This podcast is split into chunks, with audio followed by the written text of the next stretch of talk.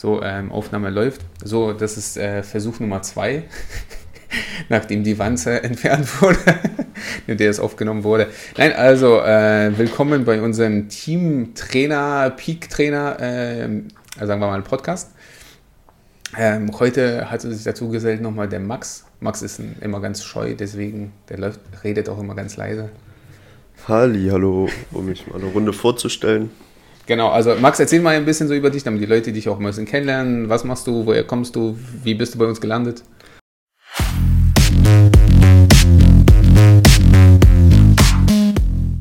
Ähm, ich kam vor vier Jahren nach Leipzig. Ähm, auf Initiativbewerbung habe ich es zu Peak Performance geschafft und habe dann mein Bachelorstudium begonnen. Das ist jetzt seit einem halben Jahr vorbei. Und ab Dezember wird dann auch der Master schon beginnen und das wird ebenfalls begleitend bei Peakformance stattfinden, also als duales System.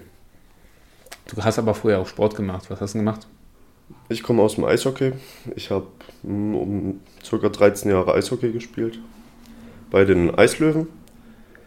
Genau, ist auf jeden Fall eine schöne Zeit, an die ich mich zurückerinnere und denke auch, dass ich immer noch sehr von dem Training damals profitiere, bei dem, was ich jetzt mache.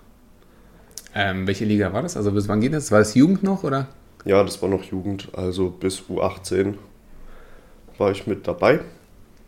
Hm, hab dann unter anderem eine Zeit lang für Weißwasser gespielt, was ja schon witzig ist, ähm, weil Weißwasser einfach der Erzfeind von Dresden ist.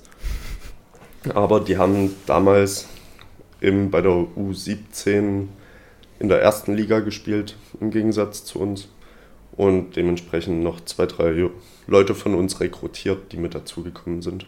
Hast du dann bei beiden gleichzeitig gespielt? Ja. Also Nachwuchs und?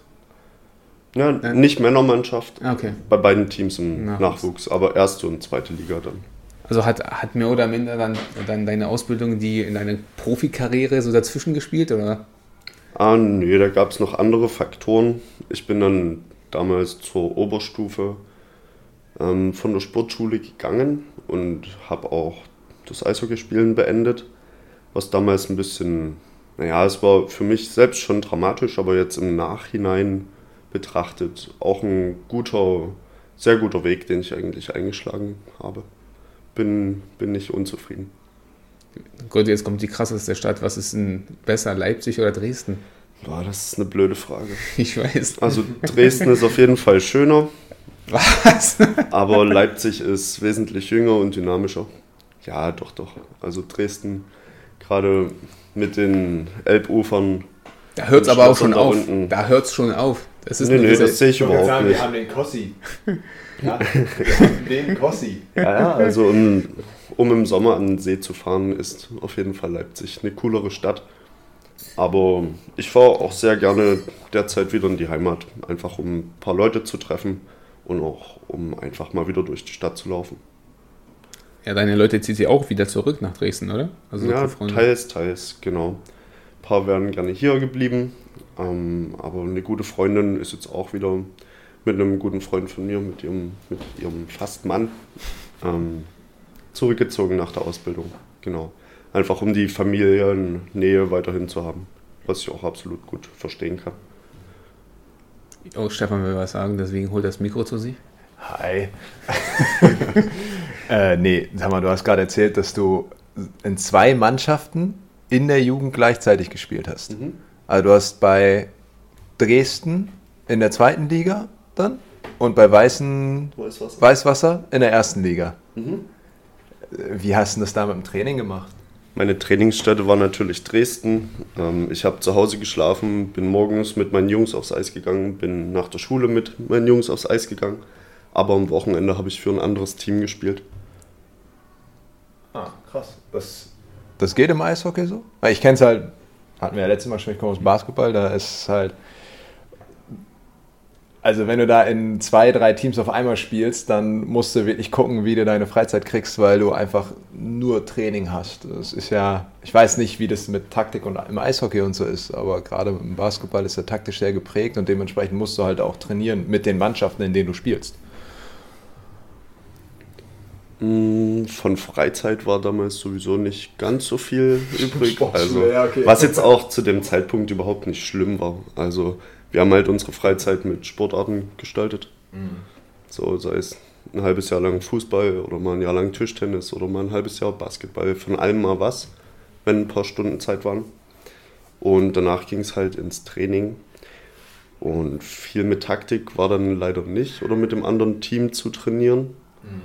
Ähm, man kannte sich schon über ein paar Jahre und man kannte die Systeme, die die Trainer, weil unsere Trainer ebenfalls in Weißwasser groß geworden sind, welche gespielt werden. Die haben sich jetzt nicht so krass voneinander unterschieden und es gab jetzt auch nicht unzählige, sodass ich dann nichts, mm, dass wir uns nichts davon merken konnten. Also das war schon so ein, war ein einschlägiger Stil, der denke ich gespielt wurde. Okay. Genau. Welche Liga spielt in Dresden eigentlich? Die, Herren- Männermannschaft Herren- derzeit. Mhm. Zweite. Also so DL2. wie, so wie Leipzig, oder? Nee, Leipzig ist Nee, Oberliga. Leipzig. Ja, genau. Ah, die Ähm, Eisfighters sind die Pfeifen. Genau, Dresden hat aber auf jeden Fall Ambitionen, in die DEL aufzusteigen derzeit. Das ist halt eine, eine Kostenfrage. Mhm. Du kannst in die DEL aufsteigen, musst dich aber einkaufen. Inwiefern? Mm, Es gibt einen bestimmten Etat, den du brauchst.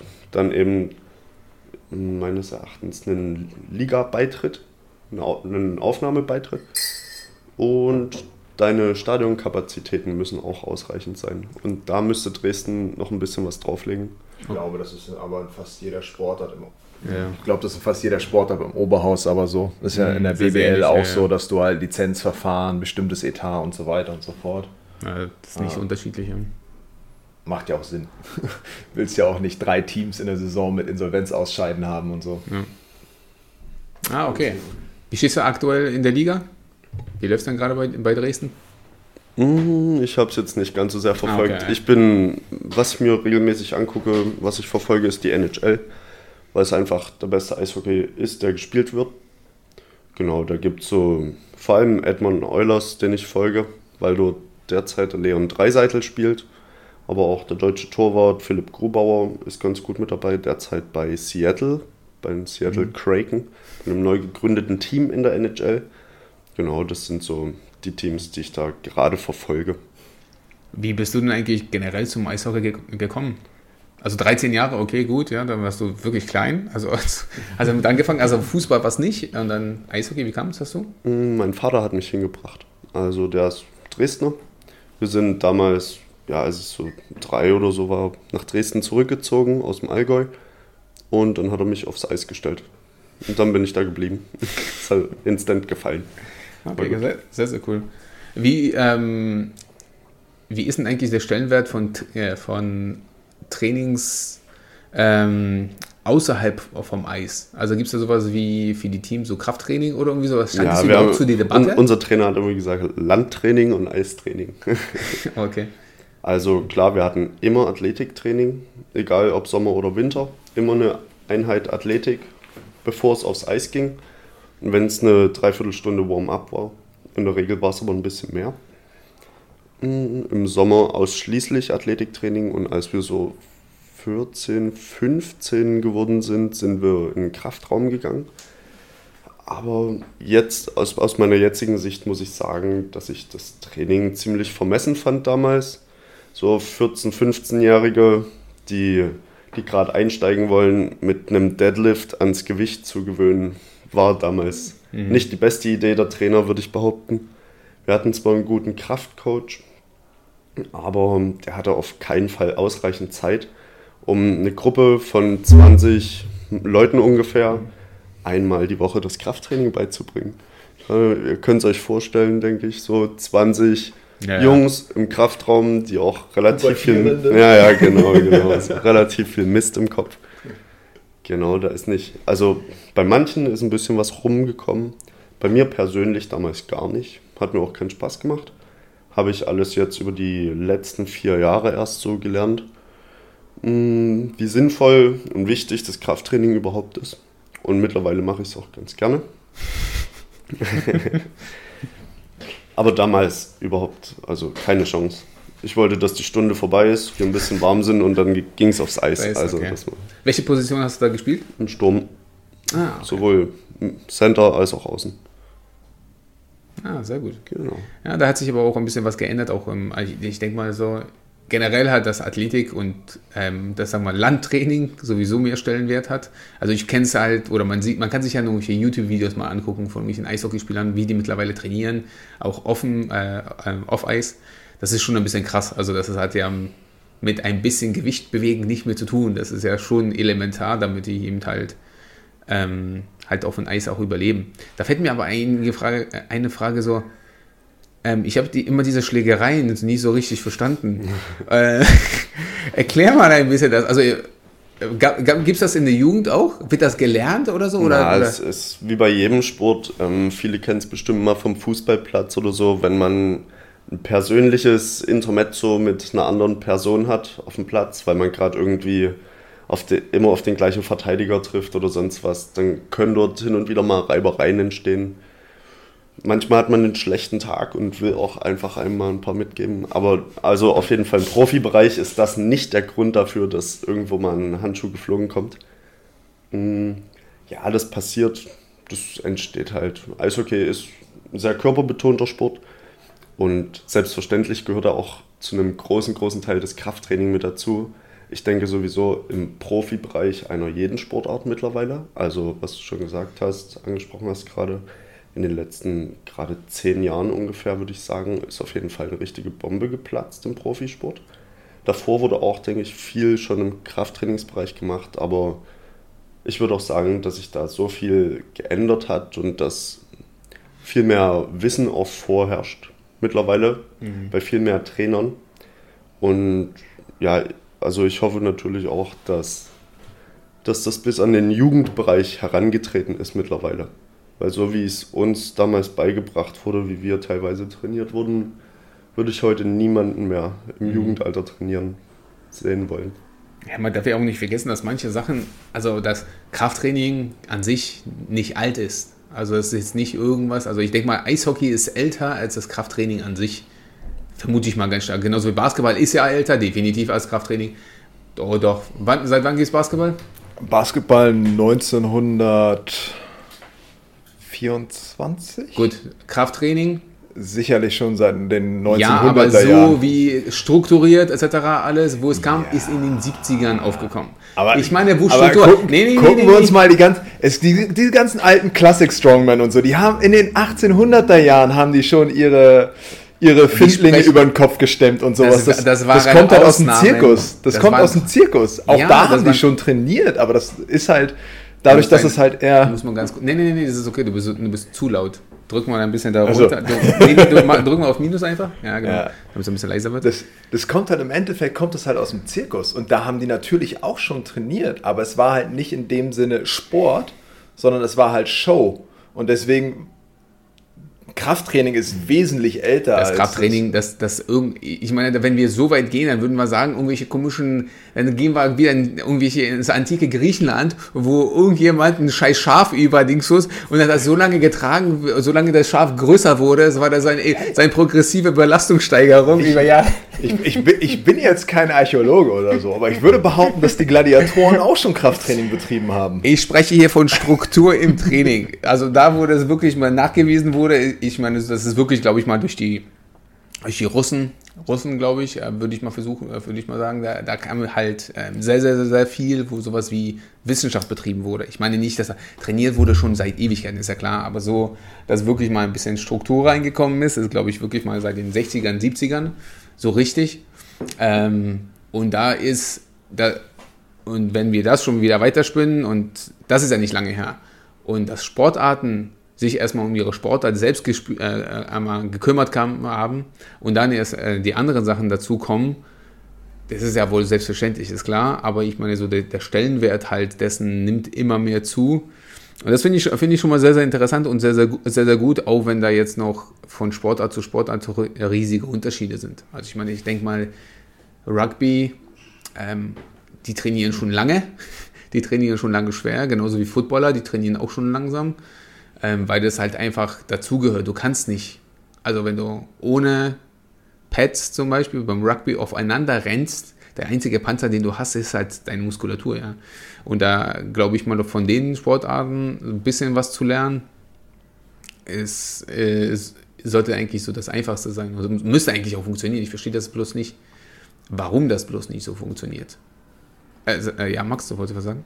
Mm, ja, also um jetzt nochmal auf das Thema zurückzukommen, ähm, der Vergleich mit Rugby hinkt ein bisschen. Also wir hatten jetzt in den vor, vor zwei Jahren ungefähr oder zweieinhalb, drei Jahren ähm, Rugby-Spieler hier. Wir haben vorhin über das Epic-Seminar gesprochen mit dem Shane Cale. Das sind natürlich Monster. Und die haben eben keine Protektoren im Gegensatz zum Eishockey. Und deshalb, also ich finde das Krafttraining sowieso als Tool, um verletzungsfrei zu bleiben, noch viel sinnvoller im, im Sport. Darauf wollte ich jetzt eigentlich noch ein bisschen mehr eingehen. Das habe ich sehr oft gesehen. Da habe ich noch ein gutes Beispiel von früher. Quasi diese so Kniestabilität. Wenn man das jetzt sieht im Jugendalter, bei uns hatte bestimmt jeder zweite Knieschmerzen. Mhm. Und die meisten Trainer von uns meinten halt immer so, ja, hm, es sind bestimmt Wachstumsschmerzen, die damit einhergehen. Aber es hatte beispielsweise noch nie jemand das Wort Beinbeuger benutzt oder scheinbar davon gehört. Und ja, das ist halt dann eine Richtung, klar, wenn wir jetzt auch von den Eishockeyspielern reden oder auch von den Fußballern, wenn wir die sehen, ich glaube von Bayern München, der Verteidiger, war das Paradebeispiel. Bist du raus, Stefan? Bei Fußball bin ich genauso okay. raus wie bei Eishockey ungefähr. Mhm. Ähm, genau, er war so im deutschen Fußball das Paradebeispiel, wie Krafttraining im Einzug, äh, wie Krafttraining Einzug hält. Ähm, er ist halt super schwer geworden. Wie heißt er denn? Meinst Goretzka oder was? Nee. Also Goretzka hat auch... Der nee. Torwart? Nee, Verteidiger. Ich, Wer ist denn da so schwer gemacht? Ich weiß, dass Goretzka ja. zum Beispiel während der Pandemie unfassbar aufgebaut hat. Der hat noch einen Bruder. Der ist so komplett zugehakt. Sorry. Ja, gut. Keine Ahnung, weiß ich nicht. Vielleicht noch ein bisschen die Nervosität meines ersten Podcasts, die hier mit zu spüren ist heute. Ja, kannst rausschneiden. nee, alles gut. Das bleibt hier alles drin. Ich weiß gar nicht mehr. Aber ich kann ja währenddessen mal so. Spielt er immer noch bei Bayern? Nö. ich weiß es nicht. Ah, okay, na gut. Dann das Interessante ist ja, dass Max jetzt genau das Gleiche anspricht, was wir letzte Woche auch schon hatten, diese, diese Sinnkrise, die ich genannt habe, die sich so ein bisschen im Athletiktraining befindet, zwischen besser, stärker, schneller machen und dem Menschen einfach nur ermöglichen, länger in seiner Sportart unterwegs zu sein ja. und darüber besser, stärker und schneller zu werden. Und äh, interessant fand ich jetzt, was du sagst, durch Kniestabilität, dass bei euch jeder Zweite äh, irgendwie Knieprobleme hatte. Das hast du ja, also das ist halt auch, das kannst du tatsächlich auch schwer wegtrainieren, glaube ich. Das hast du in den ganzen Springen- und Sprintsportarten ja auch, dass dieses klassische Morbus Schlatter, äh, das klassische Jumpers Knee und sowas mhm. alles. Es ist halt einfach durch die Belastung, die du in der Sportart hast und dadurch, dass die halt teilweise so krass ansteigen in den jeweiligen Altersbereichen, ähm, hast du da einfach so, so ein Mehr an Belastung, dass es halt einfach zu diesen Überlastungserscheinungen kommt. Nur als Beispiel, ich weiß nicht, wie es bei euch im Eishockey ist, aber im Basketball hast du halt, du bist in der U12, spielst vielleicht noch U14, spielst du zwei Mannschaften. Aber sobald du in die U16 kommst, bist du teilweise in drei Mannschaften unterwegs und dementsprechend hast du auch dermaßen viel Training. Also du bist dann halt in der U16, also JBBL in dem Falle, NBBL und teilweise schon Herrenbereich dann auch noch unterwegs. Und dieser sprunghafte Anstieg von U14 zum U16-Bereich, teilweise mit der Belastung, da kannst du halt auch einfach nicht gegen, da kannst du halt nur sehr, sehr schwer gegen trainieren. Das ist halt so ein bisschen, ich weiß nicht, wie es bei euch ist, aber es ist halt in den Spiel- und Sprungsportarten ähm, wie Volleyball, Basketball, Handball wahrscheinlich auch, da bin ich mir jetzt nicht ganz sicher. Ich weiß, dass es im Volleyball und Basketball sehr, äh, sehr hoch verbreitet ist. Ja. Mhm. Na, ich sehe auf jeden Fall das Problem, gerade wenn du jetzt unter der Woche fünf, sechs Mal trainierst aber ähm, dieses. Zwei bis drei Spiele. Genau, am Wochenende noch. Aber dieses smarte Training oder allgemein einen gewissen Kenntnisstand von der Anatomie, den kann man mittlerweile voraussetzen. Ja. Das war eben früher das Problem. Also ich kann mich nicht einmal in Sinn, außer als wir halt zum Kreuzheben gehen sollten, dass wir die hintere Kette trainiert hätten. Wenn man einen Beinbeuger mhm. halt mal trainiert und nicht Montag ein bisschen nur leicht aufs Eis geht, Dienstag eine Sprungschule hinlegt und am Mittwoch aber eine anderthalb Stunden Ausdauerlauf machen soll, der sowieso stark in Frage gestellt werden kann. ne, sondern stattdessen vielleicht mal ein bisschen auf die Hamstrings eingeht oder so, dass da mehr mhm. in die Tiefe gegangen wird, gerade schon im jungen, im, im frühzeitlichen Alter einfach, ja. bei, bei so starken Belastungen, oft auch einseitigen Belastungen. Ja, genau. Also ich genauso. Also ich weiß es, wie es bei mir war in der Jugend, dass ich mit Basketball gespielt habe. So oft wie ich Probleme hatte. Also wirklich, da wurde auch schon diagnostiziert, dass meine Knorpel komplett weg sind, komplett im Arsch sind, was natürlich nicht der Fall war. Ähm, aber es ist ja immer, immer ein Knorpelschaden. Also beim Basketball ist ja immer, wenn du zum Arzt, Arzt gehst, was machen sie Basketball? Alles klar, Knorpelschaden. Der Knieschmerzen ist Knorpelschaden. Dann kriegt man diese, kennt man den Scheiß, äh, kennt ihr Bestrahlung? Weißt du, wenn man zum Arzt geht, was das ist? Also da sitzt man eigentlich, dieses, dieses Ultraschall-Ding oder dieses Elektro... Elektro, also wo du äh, nur... Elektrophorese oder wie das ja, heißt. Ja, du sitzt ja eigentlich nur so ein paar Zentimeter von, ähm, von so einem Gerät, was ein bisschen leicht gewölbt ist, so um deine Knie. Du sitzt genau davor. Wenn du zu nah dran bist, dann hat es gar keine Wirkung, merkst du gar nichts. Wenn du zu weit weg, weg bist, auch nicht. Du musst diesen Mittelweg so finden. Und dann werden die Knie extrem heiß. Also so innerlich. Also das ist, äh, also die haben es immer Bestrahlung genannt. Ich muss ja da so oft machen weil ich dauernd irgendeinen Scheiß mit den Knien, äh, Knien hatte. Weil ich meine, meiner, meiner Körpergröße, also muss ja so, Jungs, die groß sind, rein theoretisch müssen die nicht viel springen. Ist ja einfach so, dass die Belastung halt eben durch das Gewicht und durch die Körpergröße. Ich, ja, 1,75 beim Basketball, ich muss viel springen, ich muss viel laufen. Das mit dem wenig springen, wenn man groß ist, halte ich für ein Gerücht. ja, oder sag mal so, äh, ich muss wirklich hochspringen, um da eben ranzukommen. Die Jungs, äh, ja, ja, ihr wisst, worauf ich hinaus will. Aber das ist eben halt, du hast halt eben extrem viele Belastungen. Knieschmerzen waren eigentlich fast, fast immer ihr Gang und Gäbe. Und da auch das Krafttraining im Basketball früher war ja, war ja ein kompletter Witz. Also ernsthaft, also diese, unsere Circle, ja, weil jeder, ich denke mal, das, das kennt jeder Trainer. Planks. Ja, die man Planks, genau. Also wie oft wir irgendwelche scheiß Plank-Variationen gemacht haben, ich weiß auch nicht. Also nur um die Körpermitte zu steigern. Die Körpermitte, ja, ist wichtig, ist gut, aber und irgendwelche Bänke waren auch unsere Freunde, das weiß ich auch. Jegliche Form von Sprüngen über die Bänke, auf den Bänken, quer über die Bänke. Oh ja, diese, diese, diese schönen Hocksprünge, wo man an die Bank greifen soll. Ja, genau, richtig. Links, rechts. Drüber. Ja, genau, so ein Scheiß. Ja, ja, genau. Ja, genau. Und dann stehen da irgendwie fünf Bänke hintereinander. Ich mach das erstmal einmal hin, wo du denkst so, Alter, das sind 25 Meter, machst du den Scheiß. Ja, also das ist dann schon. Ähm, also smartes Training, wie du schon gesagt hast. Ich denke mal, ich hoffe, dass es eben halt mehr Einzug hält, aber da glaube ich erst, eher so daran, dass es wirklich in großen Vereinen das passiert. Ja, und das ist also, die müssen halt als Vorreiter ge gehen, das geht nicht anders, weil die kleinen Vereine, man, es sind ja immer noch ehrenamtliche Tätigkeiten, die die Trainer da ausüben.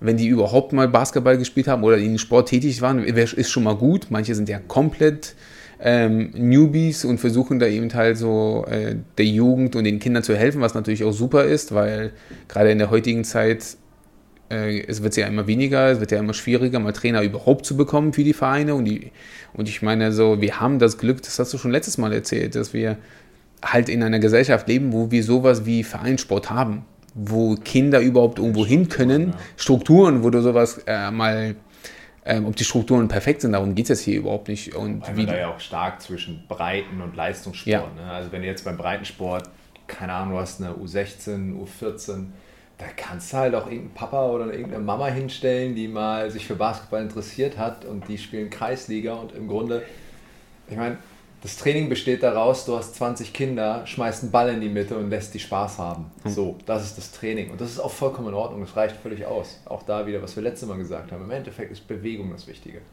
Ja. Und deswegen ist er halt immer so schwierig, ein bisschen mehr Struktur reinzubekommen und halt dieser, dieses, dieses Smarte, dass man sagt, so, oh, wie kümmern wir uns um die Hamstrings oder sowas. Also bis zum Studium wusste ich gar nicht, dass die überhaupt existieren. Also jetzt mal ernsthaft. Und na wohl doch schon davor, ich war schon ein bisschen Krafttraining interessiert und ein bisschen wusste ich das schon, aber da war ja eher so das Training, du wolltest ja auch als Heranwachsender eigentlich, du hattest ja keine Ahnung, hast versucht, dir das beizubringen und dann bist du ins Studio gegangen und das im, im besten Falle hast du auch Sachen gemacht, die keinen Spaß machen. Das bedeutet halt Oberschenkelrückseite halt auch mal gemacht, auch mal ein bisschen Beinbeuger oder irgendwie sowas, was man eben von vorne nicht im Spiegel sieht. Ja, und da sind wir schon halt eben bei dem nächsten Punkt. Also, ja, sind wir bei der Optik. Ja, also die meisten trainieren halt für die Optik. Ja, und so lang, wenn du Heranwachsende hast, wie bei euch, 14, 15, 16, den musst du das halt wahrscheinlich auch beibringen, dass es nicht nur der Leistungsgedanke das Ziel, sondern die kriegst du wahrscheinlich in den Sport, ins Krafttraining, indem du denen einfach mal erzählst, dass die halt ein bisschen mehr in die Optik gehen können und dann kriegst du die schon ein bisschen ran. Ja, das wäre auf jeden Fall ein idealer Anreiz gewesen, denke Ja. ich. als, als ich an der Sportschule war, als, als ich als Trainer an der Sportschule war, hatten wir das Problem eigentlich nicht, weil im Endeffekt waren die dazu verpflichtet zu trainieren oder sie wären aus dem, aus dem Leistungskader bzw. aus der Leistungsstufe irgendwann rausgeflogen. Ähm, aber vollkommen richtig, das war was, ist was, was ich als junger Trainer vor 10 Jahren, 10, 15 Jahren, wo ich angefangen habe, total unterschätzt habe. 16-jährige Kiddies, 15-jährige Kiddies auch einfach mal ein bisschen Bizeps trainieren zu lassen. Es klingt scheiße, weil es äh, funktionell gesehen für den Sport Basketball oder irgendeinen anderen, wenn es jetzt nicht gerade Armdrücken ist oder so, halt äh, eigentlich keinen Sinn macht, aber im Endeffekt look good, feel good, play good. Ja. Das ist halt so, das hat halt einfach auch was mit so, einer, mit so einem Selbstbewusstsein zu tun, was du damit steigerst. Ne? Und wenn, du, wenn dein Arm aufgepumpt ist, fühlst du dich nun mal einfach ein bisschen geiler. Und wenn du dich geiler fühlst, gehst du auch mit einem anderen Attitude aufs Spielfeld. Ja, das stimmt. Ähm, ja, vor zehn Jahren bei uns war es jetzt noch nicht so vorstellbar, aber durch den ganzen Hype jetzt ums Krafttraining, also ich sag mal, ich glaube, das, was am meisten besetzt ist im öffentlichen Gym, so wie ich es bislang gesehen habe, sind Abduktorenmaschinen bei den Frauen. Und vielleicht äh, geführte Bankdrückbewegungen bei Männern. Ich war, ich war nicht so oft hin und wieder mit meiner Freundin mal, die ein bisschen Hilfe gebraucht hat.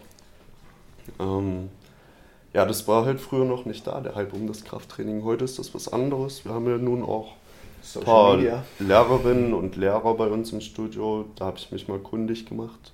Und du hörst halt, du hast zwei Extreme ganz oft in der Schule. Es gibt nicht mehr, also es gibt schon noch viele Spielsportler, gerade jetzt Jungs, die Fußball spielen.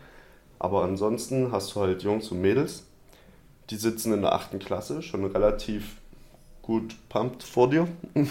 Oder eben bis zur 12. gar nicht.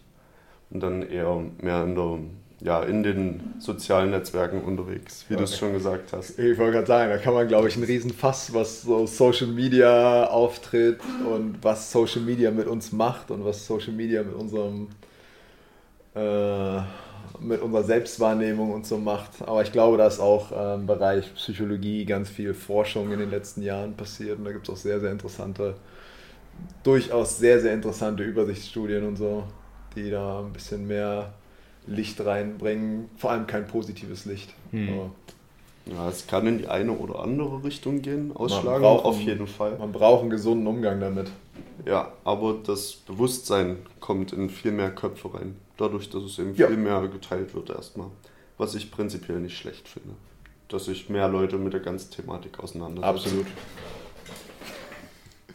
Genau. Doggo kommt doch mit dazu. ist, ich muss den Hund die Tür aufmachen. Der eigentliche Chef von Peak Performance kann sich nicht entscheiden, ob er raus oder rein. Richtig, das ist immer der Nobel hier hin und her. Also das Getippel, falls ihr das schon gehört, ja, das ist unser Kampfhund.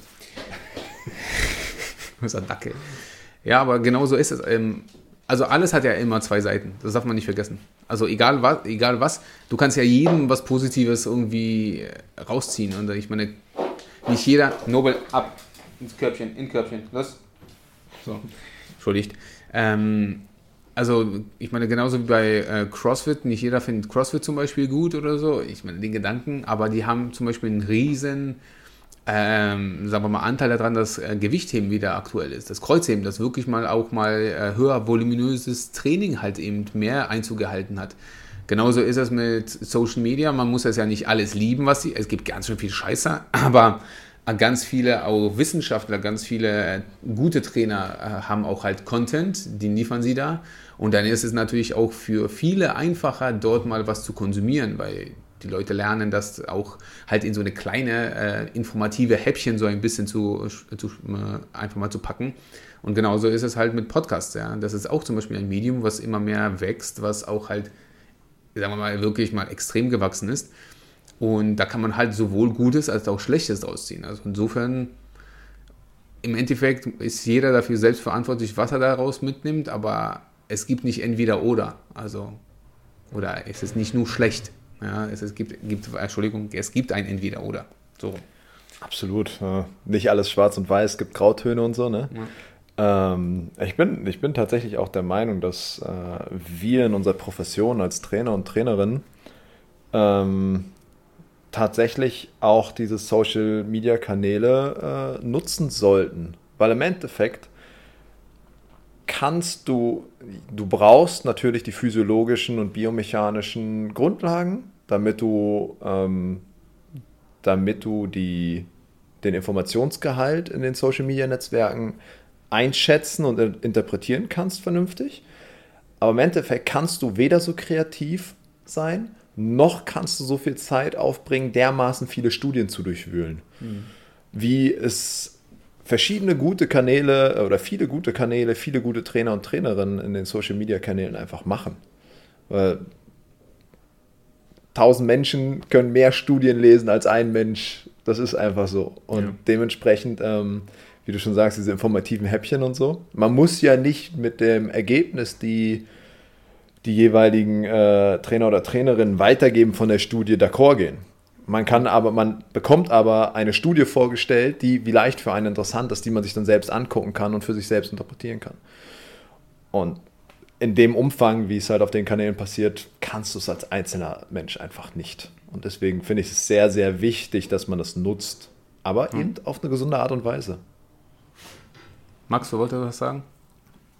Na, ich hatte jetzt eigentlich nichts Konkretes. Ich kann mich mit Stefan da auf jeden Fall anschließen. Es ist jetzt halt ein Unterschied, denke ich, ob man Pamela Reif folgt oder irgendwelchen lustigen Memes von Christian Thibodeau. das, das meine ich mit, man braucht halt selbst die Grundlagen, um das alles einschätzen zu können. Ne? Ja. Also ich meine, das Gute ist ja bei manchen Sachen, dass ähm, zum Beispiel wie Pamela Reif, jetzt mittlerweile gibt es ja halt Sicherheitsvorkehrungen dazu, dass es gibt äh, so einen Disclaimer auf zum Beispiel solchen bei solchen Leuten, die eben nicht gelernt haben, das gelernt haben, dass das eben nicht wissenschaftlichen irgendwelchen Grundlagen äh, entspricht, dass das halt ihre Meinung ist und das gilt halt erst ernst äh, in erster Weise der ähm, Unterhaltung. Ja, das ist, hat hier keinen irgendwelchen bildenden Charakter. Und ich meine, das ist jetzt, man, die ziehen sich so ein bisschen so aus der Affäre, weil wenn du sowas machst, die Leute gibt es, die das kopieren, die das machen, die das nach, äh, nachtrainieren und ich meine, es ist besser als nichts. Ja, wenn sie ein bisschen was machen, ist es besser als nichts. Ob das jetzt der riesige, ähm, tolle, ähm, progressive Trainingsplan dahinter steckt, nein, tut's nicht. Aber, Aber sie machen die, was. Die, und die bringen Menschen dazu, sich zu ja. bewegen. Mhm. Ich meine, wie gut die das einschätzen können, was jetzt Beginner, Intermediate und äh, Fortgeschrittene ist, ist, sei mal dahingestellt. Kurze Anekdote von meiner Freundin in der Corona, äh, Lockdown letztes Jahr die ist schon recht fit. Kommt aus dem Bodybuilding und, äh, nicht Bodybuilding, aus hat Powerlifting gemacht, hat Crossfit gemacht, kommt aus dem Tanzen. die hat das 30 Minuten Anfänger-Workout von Pamela Reif mal angestellt. Ich glaube, nach 10 Minuten war sie komplett kaputt. Mhm. also der Bauch war, ihr Bauch war einfach platt. Also es ist, und das war das Anfänger-Video. Also es ist schon so, diese Einschätzung, das hat man öfter, gerade in dieser mhm. Pandemie hat man das öfter mitbekommen, dass diese Einschätzung von, okay, das ist jetzt ein Anfänger-Workout. So. Da sind wir wieder, was wir letzte Mal auch hatten, dass du als Trainer oder Trainerin halt auch nicht von dir ausgehst, ja. sondern du musst von deinem Gegenüber ausgehen. Und das ist natürlich als YouTube-Fitfluencer oder Irin, mhm. wie sich das auch immer mittlerweile schimpft, ist es natürlich deutlich schwerer, weil du halt kein Individuum vor dir hast, sondern du hast halt eine Zuschauerschaft, die unfassbar heterogen ist. Ja, und wie sollst du es da vernünftig einschätzen? Da kannst du wahrscheinlich nur von dir selbst ausgehen und deswegen, ja, ich, ist sehr zwiegespalten, diese Geschichten. Ne? Also ja, einerseits viele Menschen zum Bewegen, andererseits steckt ja. da wenig Substanz hinter. Ja, es kann ja auch komplett nach hinten losgehen, dass die Leute, gerade wenn die sowas machen, kriegen sie den Muskelkater ihres Lebens und machen nie wieder was, weil die glauben, dass es jedes Mal so ist. Ja, genau. aber ich meine, das ist halt, wenn du halt eine halbe Stunde ohne Pause etwas machst, und ohne Pause meine ich wirklich ohne Pause, weil die, tanzen, die machen da die ganze Zeit alles hintereinander weg und machen da vielleicht mal 10 Sekunden, 15 Sekunden, da quatschen die irgendwas zwischendurch und dann geht es wieder weiter. Das ist für jeden anstrengend zu Beginn ist es und irgendwann, aber da, ich meine, gut, du, du, gewöhnst dich halt relativ schnell dran. Ja, und vor allen Dingen, wenn, wenn du trainierst, also ich, ich kenne es ja von mir, wenn ich trainiert bin und ich bin relativ trainiert ähm, ich kann mich sehr schnell an das Niveau anpassen und ich weiß, wie ich auch cheaten kann. Also wie ich das überstehe, ohne halt irgendwie, dass es wirklich anstrengend wird, so, so eine halbe Stunde Ding. Weil ich weiß ganz genau, wie, wie ich anspannen soll, wo ich nicht anspannen soll. Und ich fahre komplett runter. Alles. Und dann geht's. Das ist, das ist genau das Problem ja. doch auch bei der breiten Öffentlichkeit. Wo, worin sind wir Menschen am besten? Wir sind Opportunisten. Heißt, wenn wir merken, dass wir uns das irgendwo mit damit erleichtern können, gehen wir in der Regel den leichteren Weg. Und das passiert halt auch bei diesem Training. Ich meine, wenn wir mal wieder auf Planks zurückkommen, was wir gerade haben, du kannst einen Plank machen und du kannst einen Plank machen. Ja. Das, äh, wenn man sich einen Plank anguckt, der wirklich komplett sauber ausgeführt ist, etc., sieht der komplett anders aus als der Plank von so einem, als der Plank vom Weltrekordhalter, ja. der, wie lange hat der? Fünf Tage oder sowas? Nee, nicht ganz so viel, aber. Wie fünfeinhalb Stunden oder so ein Scheiß. Ich weiß nee, nee, das war über 20 Stunden auf jeden Fall. Das ist brutalst lange. Kannst ja mal googeln. Ja. Ähm, und es sieht halt komplett anders aus, weil das eine ist halt. Das eine ist halt als Trainingsübung für eine bestimmte Muskulatur gedacht und das andere ist darauf bedacht, so lange wie möglich durchzuhalten. Die Zielstellungen sind halt anders. Und wenn du halt in den Videos, wenn du die guckst und einfach nur versuchst durchzuhalten, ist der Trainingseffekt halt ein ganz anderer, als wenn du versuchst, die Übung halt genau ja. so durchzuführen, wie sie eigentlich gedacht sind. Also äh, es sind 8 Stunden und 15 Minuten und 15 Sekunden. Ach, doch nur also so wenig, nicht, krass. Ja, doch keine 20. So wenig. Richtig. Also das, die Ziel, man darf nicht vergessen, so je, die Zielstellung der Übung, ja, wenn man die einfach mal festlegt. Kontext ist alles. Ja, genau. Also wenn ich sage, geh mal joggen, ist es nicht wie, geh mal joggen oder mach mal einen Plank, mach mal einen Plank, weil wenn, wenn ich joggen gehe, dann werde ich alles tun, um so wenig Energie wie möglich zu verbrennen, so schnell wie möglich wieder zurückzukommen und dann eben wirklich einfach nicht, einfach mit meinen Gedanken so weit zu kommen, dass ich nicht nach fünf Minuten aufhöre. Ja, also da, da ist das wirklich nur eine reine, eine reine, reine Kopfgeschichte, weil es sind halt Sachen, die zwar, sagen wir mal, etwas bringen, je nach Zielstellung, aber für mich zum Beispiel null Spaß machen. Also ich gehe nicht laufen, weil ich sage, huh, heute schöne Sonne draußen, ich gehe mal jetzt eine, eine Stunde in den Park joggen. Also, nee, das wird nie passieren. Wenn das passiert, dann stimmt irgendwas mit mir nicht. Ja, also. also in den Park joggen gehen bei Sonne finde ich schon irgendwie attraktiv. Die eine Stunde davor stört mich sehr. Also es ist eher so ein Joggen zum Park. Weißt du? Oder in dem Park liegen ja, ja, und dann genau. zurückjoggen. Richtig und dann ist hier um die Ecke, weißt du, so, so, fünf Minuten joggen und das war's. Also nicht in Clara Zetkin Park. Ja, und das, das, das, ist halt immer so die Zielstellung dessen. Das ist halt ganz, ganz wichtig und dann je nachdem, was du machst, hat alle seine Vor- und Teile. Vor, und Teile vor allem, Vor- und Nachteile. Ähm, deswegen, wenn die Leute das animiert, irgendwas zu machen, ist es auf jeden Fall cool, aber irgendwann hat es ja auch ein Ende.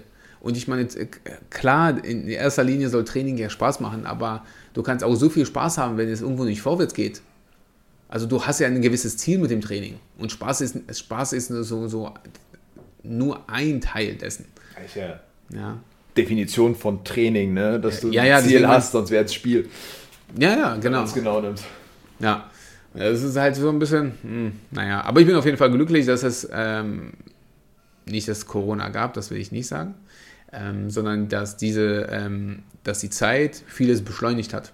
Ja, also die hat wirklich das beschleunigt, dass die Leute so vielleicht ein bisschen die Augen äh, geöffnet bekommen haben und vor allen Dingen sich Leute auch mal rausgetraut haben aus ihrem ähm, Schneckenhaus und viel mehr ähm, halt auch die Trainer sich ein bisschen mal zeigen mussten weil sie halt auch Geld verdienen wollten, sich auf sich aufmerksam machen wollten und irgendwie musst du ja das machen, egal ob das jetzt Online-Coaching ist oder eben halt Personal Training oder äh, wie sich der ganze Spaß auch schimpft. Das ist halt, ähm, wie, wie gesagt, so Corona hat auch, viel, hat auch viele Milliardäre nochmal reicher gemacht. Ja, ähm, und viele Leute noch, äh, die nicht reich waren, auch reich gemacht, weil die halt, wie du gesagt hast, Möglichkeiten, ja, Opportunisten, ja. Viele sehen in solchen Sachen äh, eine Möglichkeit und einige halt eben nicht. Ja, und das ist halt. Aber das war ja so, als würden wir jetzt ins Bett gehen wollen. Alles fertig, Ab Absprache. Nein, ich wollte nur mal eine Sache sagen. Und zwar ähm, wollten wir was wie underrated oder overrated machen.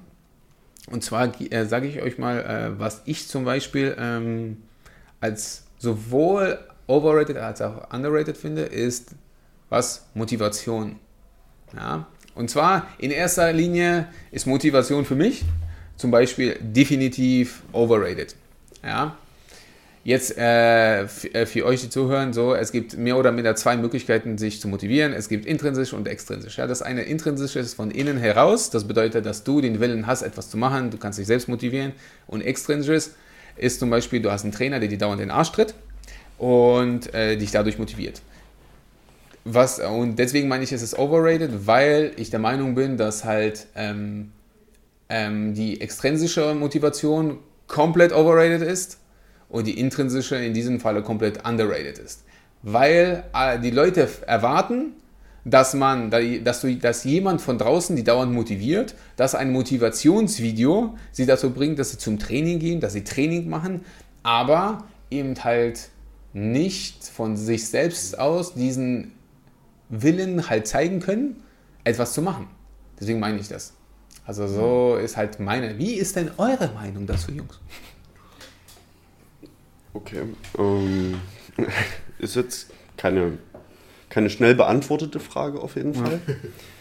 Also, wenn wir jetzt mal von uns ausgehen, auch im Studio, von unseren Leuten, gibt es quer durch die Bank, finde ich, alles mit dabei. Da gibt es Leute, die wissen vielleicht tatsächlich auch nur auf Social Media angeguckt, hier, ich will so und so aussehen und ich weiß, dafür müsste ich zum Training gehen. Ist irgendwo ein intrinsischer Grund dabei. Man hat ja ein Ziel, man möchte anders aussehen und wir ergänzen das. Ne, wir sind dann die extrinsische Motivation und das arbeitet halt zusammen. So, das geht dann Hand in Hand und das passt auch. Mir persönlich ist es fast sogar egal, ob eine Person eine große Motivation hat fürs Training oder nicht. Hauptsache, sie trainiert. Es geht auch um andere Sachen. Es geht darum, gesund zu bleiben, ähm, ausgeglichen zu sein. Es geht darum. Das zählt ja zur intrinsischen Motivation. Mhm. Aber das sehen viele nicht. Für viele ist das ein netter Beispiel. Also, das kommt dann einfach, das entwickelt sich. Ein ganz gutes Beispiel, das hat sich jetzt über ein bisschen, über ein Jahr entwickelt.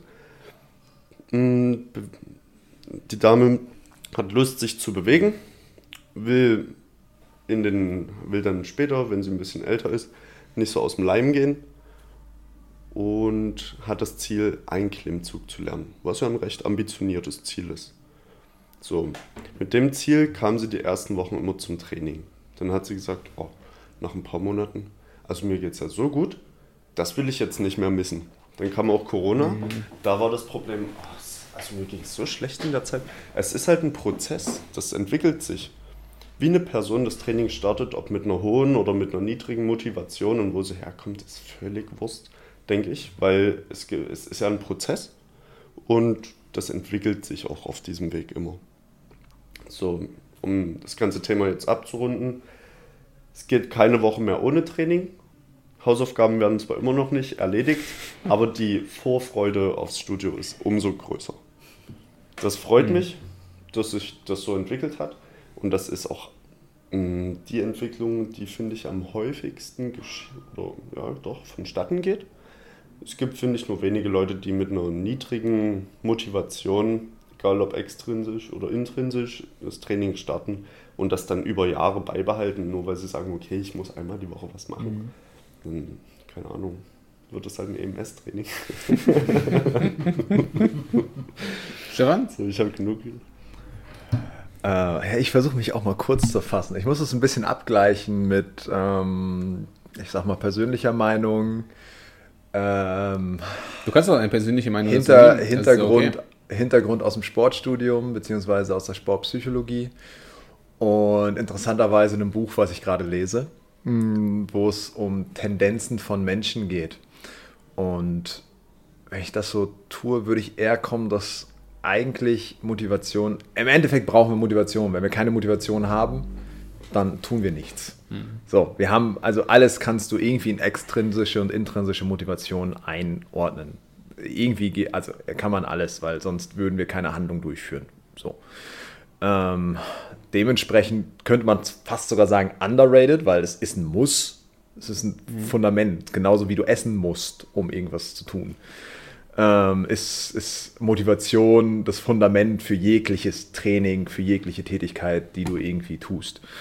Ähm, Und dann, ob extrinsisch oder intrinsisch, ist halt super kontextabhängig. Und da kommt jetzt dieses Buch, äh, das heißt The Four Tendencies von Gretchen Rubin ins Spiel. Und da geht es halt speziell darum, wie Menschen auf ähm, Erwartungen, die an sie gestellt werden oder die sie an sich selbst stellen, reagieren.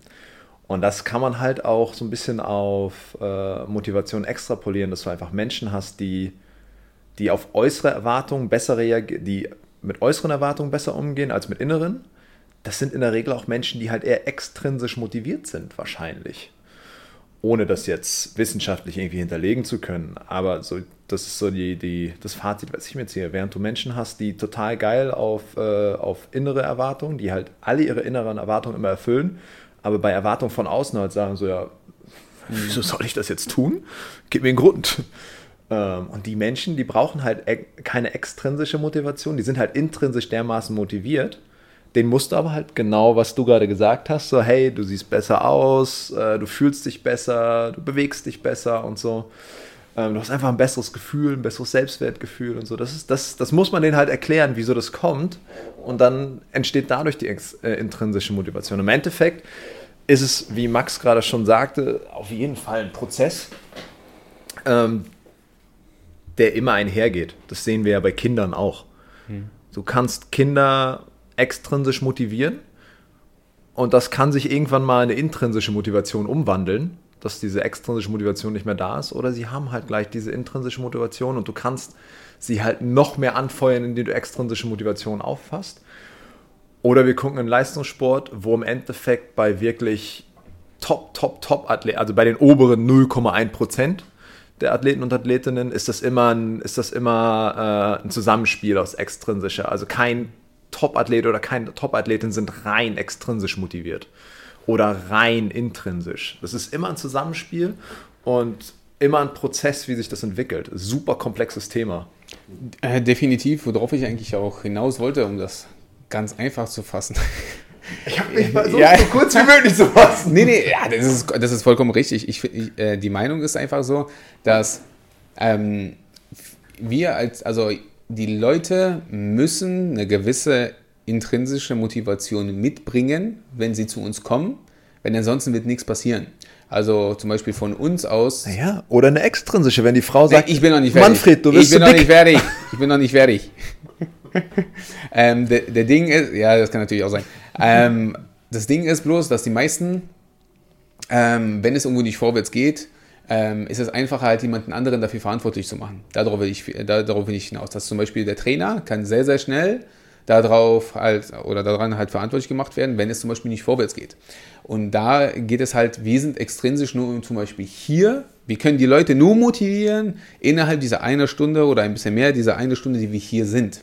Weil da sind wir wirklich dran. Also hier sind wir wirklich dann auch extrinsische Motivatoren, ähm, dass wir die halt, das dass sie überhaupt durch die Tür kommen, dafür sind sie verantwortlich. Das ist diese intrinsische Motivation.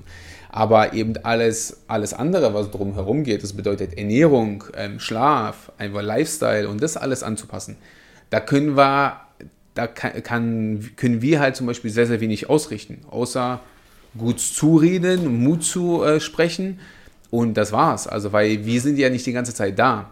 Also auch wenn die vielleicht im Kopf die ganze Zeit rumschwören oder so, das ist schon mal gar nicht so schlecht manchmal.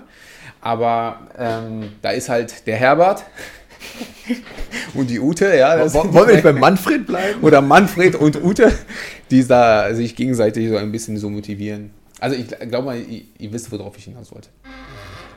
Mm, absolut. Ähm, ich würde aber auch sagen, dass wir ähm, unabhängig vom Training auch als Trainer und Trainerin irgendwo die Aufgabe haben, die über die Ziele, die wir im Gespräch mit unseren Kunden und Kunden stecken, eine Motivation extrinsisch oder intrinsisch zu schaffen. Ja. Das ist, das ist, dass, dass wir die für die Kunden, dass wir den Kunden und Kunden helfen, diese zu kreieren. So zum Beispiel, hey, pass auf, um so und so auszusehen, musst du das und das tun. Um das und das zu schaffen, musst du das und das tun. So, so bringen wir halt, um keine Ahnung, um deinen Aufnahmetest bei der Polizei zu mhm. machen, musst du das und das tun. Das ist ein ganz klarer, das ist ein ganz klares Ziel und eine extrinsische Motivation. Ähm, weil du hast, da, du hast einen Test, der vorgegeben ist, das und das musst du schaffen, extrinsische Motivation. also das ist das, was ich meine, es geht halt irgendwo auch immer Hand in Hand. Mhm. Und ja, wir sind halt als Trainer nicht nur dafür da in der Stunde, sondern denen auch in dieser Stunde oder in unserer Zusammenarbeit in dem Prozess zu helfen, diese Ziele zu stecken und dementsprechend die Motivationspunkte intrinsisch oder extrinsisch zu formen oder wirklich, wirklich, äh, wirklich zu einer Form, zu einem klaren Bild werden zu lassen. Da bin ich ganz bei dir, Stefan. So würde ich es jetzt aussehen und zusammenfassend dann halt sagen, dass extrem wichtig ist, was die Motivation betrifft, ähm, herauszufinden, welche der beiden Motivationen under- und overrated ist bei welcher Person. Mhm. Weil das Beispiel meiner Dame aus dem Training und deine 0,1 Prozent, na klar haben die unterschiedliche Motivationen hinter ihrer Sache. Der eine Sportler trainiert seit 20 Jahren auf ein Ziel hin als Top-Top-Athlet, von dem du erzählt hast. Die andere Person, naja, General Population, kleines Ziel stecken und gucken. Und da ist dann eben unser Ziel herauszufiltern, was wir bei welcher Person steigern sollten. Also ja. so gesehen würde ich sagen, underrated. Intrinsisch. Hm. Ja. Ja, also es ist halt eben auch ein schwieriges Thema, vielleicht kein schwieriges Thema, aber sehr, sehr vielschichtiges Thema. Und das ist es halt, das ist halt, man kann es halt, ja, das ist halt auch immer so, so, so schwierig zu handeln, zu fassen. Aber ähm, mir war es halt einfach nur, nur wichtig, das ähm, einfach mal zu sagen, dass wir nicht nur dafür, also nicht nur für die Erfolge vom Kunden verantwortlich gemacht werden können, was eigentlich so das Einfachste ist. Oder Erfolge oder Misserfolge, ja. Also es ist ja ganz einfach, sich mit Erfolgen zu brüsten, aber mit Misserfolgen umzugehen, ist halt ganz, ganz schwierig. Ja, und wenn die, Tra wenn die Trainees halt so auf einen kommen, ja, du bist dafür verantwortlich, kam bei uns eigentlich so gut wie nie vor. Aber ähm, wenn man den Leuten das halt offen sagen möchte, dass ja, du musst halt leider auch was zu Hause selbst machen oder du musst dich halt leider, da wird es halt immer ein bisschen schwierig. Ja, das sehen halt viele auch nicht ein. Ja, weil sie kommen ja zum Training, um, um Ergebnisse zu haben. Und da hört es dann auch bei mir irgendwann auch mit der Motivation auf. Also, weil wir müssen ja auch motiviert sein, die Leute zu motivieren. Klingt zwar blöd, aber ist, ist ja, ja, ist halt leider so. Wo du gerade sagst, man kann sich immer so mit, mit Erfolgen brüsten und so. Das ist ja, das ist wieder eine Negativseite von Social Media, wo das oft gemacht ja. wird. Ich sehe das zum Beispiel, weder Misserfolg noch Erfolg kann auf den Trainer zurück oder die Trainerin zurückgeführt werden, weil im Endeffekt ist es der Mensch, der trainiert ähm, und der das halt durchzieht. Was wir machen können, ist einfach nur den, den Schullotsen spielen und die richtige Richtung oder versuchen in die richtige Richtung zu pushen. Ja. Aber wir können halt nicht für die Menschen trainieren, wir können nicht für die Menschen essen, wir können nicht eine Antenne hinten in den Kopf stecken und die mit dem Joystick 24 Stunden am Tag steuern. Das stimmt. Also Misserfolg und Erfolg ist immer, ist immer zentriert auf den, auf den Menschen, nicht auf den Trainer oder die Trainerin. Ja, definitiv. Ja. Deswegen in diesem Sinne haben wir, glaube ich, genug gequatscht hier. Für den, äh, sagen wir mal, den zweiten Trainer-Podcast hier. Ähm, nächstes Mal ist unsere vierte Trainerin, beziehungsweise vierte im Bunde, die Nancy auch am Start. Sie freut sich auch unheimlich. Nicht.